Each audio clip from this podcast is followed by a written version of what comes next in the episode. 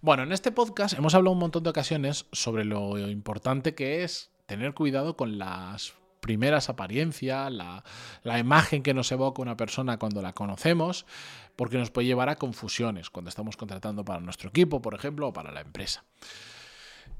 Esto cobra especial relevancia cuando intentamos asociar la experiencia que tiene o que no tiene una persona a su edad, porque no hay una correlación exacta entre a más edad, más experiencia. Y esto lo sabemos todos de sobra, pero después caemos en el mismo error de todo el mundo.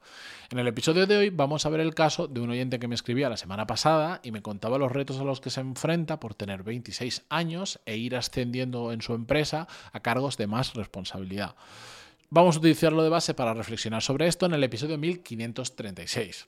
Yo soy Matea Pantaloni y este podcast es Desarrollo Profesional, donde comparto todo lo que aprendo en estos últimos años, desde agosto de 2016, sobre desarrollo profesional, sobre crecer, sobre ganarte muy bien la vida con tu trabajo, pero sobre todo también con disfrutar del camino, algo que me parece cada vez más importante. Bien. Vamos con el episodio.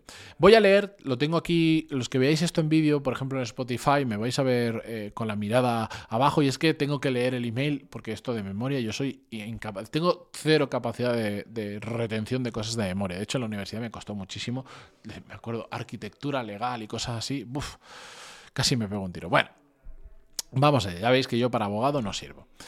Dice así, llevo un año y medio escuchando tu podcast sobre desarrollo profesional y me has aportado mucho valor y reflexión a la hora de realizar mi trabajo y seguir con mi crecimiento. Quería comentarte un poco mi caso por si desde aquí podía sacar un episodio que pueda aportar a los demás, aunque va un poco relacionado con el capítulo 1525, ¿estás realmente preparado para ascender? El resumen de esto es que tengo 26 años y me van a promover a Area Manager. Es un puesto muy importante y clave para el negocio en estos momentos. La cosa es que yo me siento muy capacitado y seguro de mí mismo y la gente que me ha propuesto para el puesto, que son grandes profesionales, confían plenamente en mis habilidades para gestionar dicho puesto.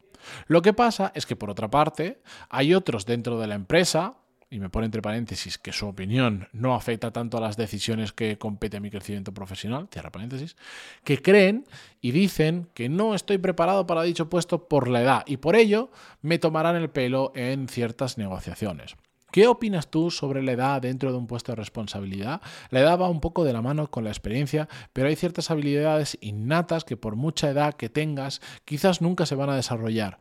Quisiera escuchar tu opinión o qué trasfondo se puede sacar de una situación para escucharlo, quizás en algún podcast eh, tuyo. Gracias por tu tiempo invertido en el podcast, que te has tomado para, el que te has tomado para leer este párrafo y te envío un fuerte abrazo. Bueno, primero de todo, deciros, si me queréis enviar casos así, donde me sugerís un podcast, hablar de un tema, yo estoy encantado. Lo podéis hacer en desarrolloprofesional.com barra contactar y trataré de responder a los máximos posibles. Lo que no puedo es resolver situaciones personales. Que gente dice, me pasa esto, ¿cómo puedo hacer esto? ¿Cómo no sé cuánto? Porque no tengo el tiempo suficiente para invertir en eso y daros una respuesta adecuada porque me escribe mucha gente a lo largo del día. De todas formas, en la cajita cuando vais a escribir he puesto un mensaje advirtiendo de eso. Bueno, la cuestión es que aquí decía una cosa importante.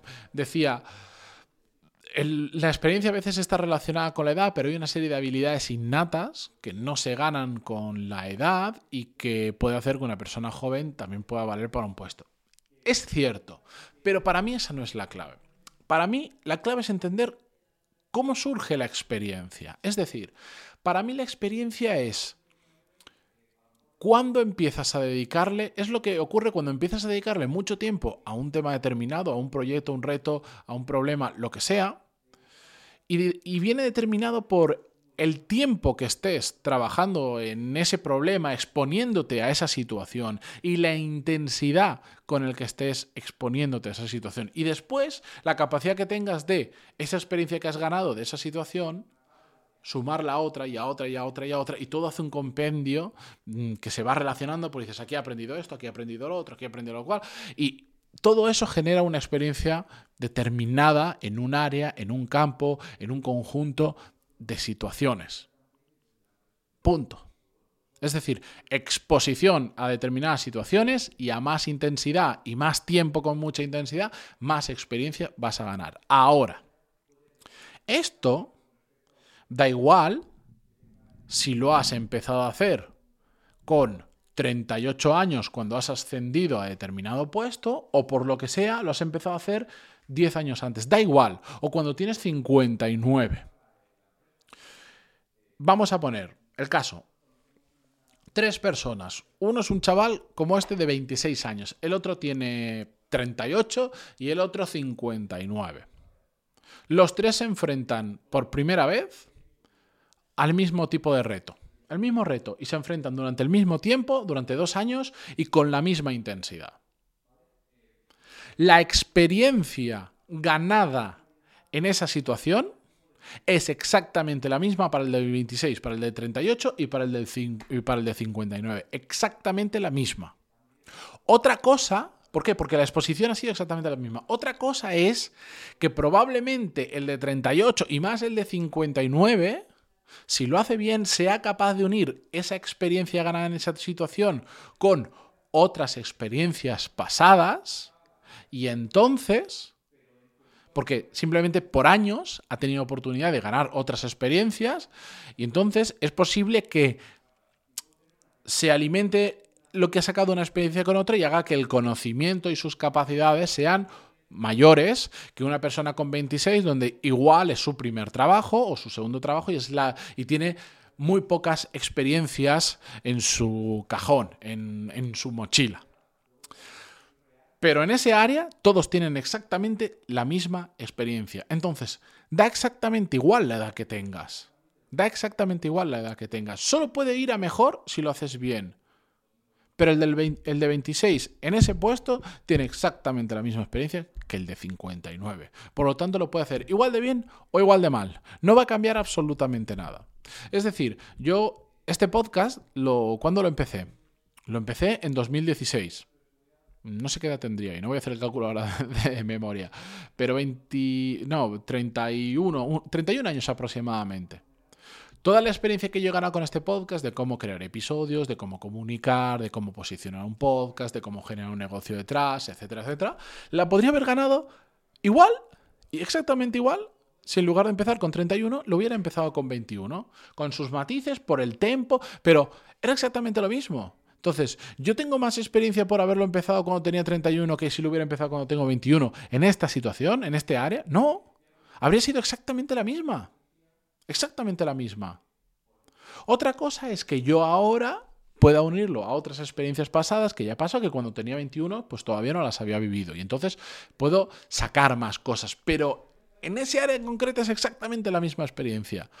Entonces, esto lo cuento básicamente para que la gente se le vayan los miedos. Es decir, si tú realmente, esta persona que me escribe, que, lo deja en anónimo porque me lo pidió, he, cambiado un poquito el email, he borrado el área, el tipo de empresa al que se dedique y todo esto porque me lo pidió, pero esta persona que me ha escrito, si realmente ha pasado y tiene las habilidades, tiene la capacidad y ha pasado, ha estado expuesto lo suficiente a lo que haga falta para ahora ascender a, a área manager, a mí me da igual. Si es que si a mí me hubiera quitado lo de tengo 26 años, no me cambia absolutamente nada. Y por eso, por eso nos encontramos gente de 26 años que están haciendo algo muy, muy, muy bien cuando hay otro de cincuenta y tantos que lo hace muy mal. Pero también te encuentras gente de cincuenta y tantos y de 60 y de 49, me da igual la edad, que lo hace infinitamente mejor que uno de 21, uno de 38 o uno de 41. Porque depende de la experiencia que tú tengas, no de los años que tengas. ¿Cuánta gente conocemos con cierta edad? Da igual, poner la edad que tengáis en la cabeza, que son unos inútiles que no tienen experiencia en nada, que son, que son un lastre para muchas empresas. Con 59 años, con 63 y con 21. Que es que los hay en todas las edades, eh, inútiles hay en todos sitios. Da igual la edad, solo que los que ahora tienen 21, dentro de unos años tendrán 50 y pico y seguirán siendo inútiles de 50 y pico. Y los que ahora tienen 49 años y son unos inútiles con 20 y tantos también lo eran probablemente.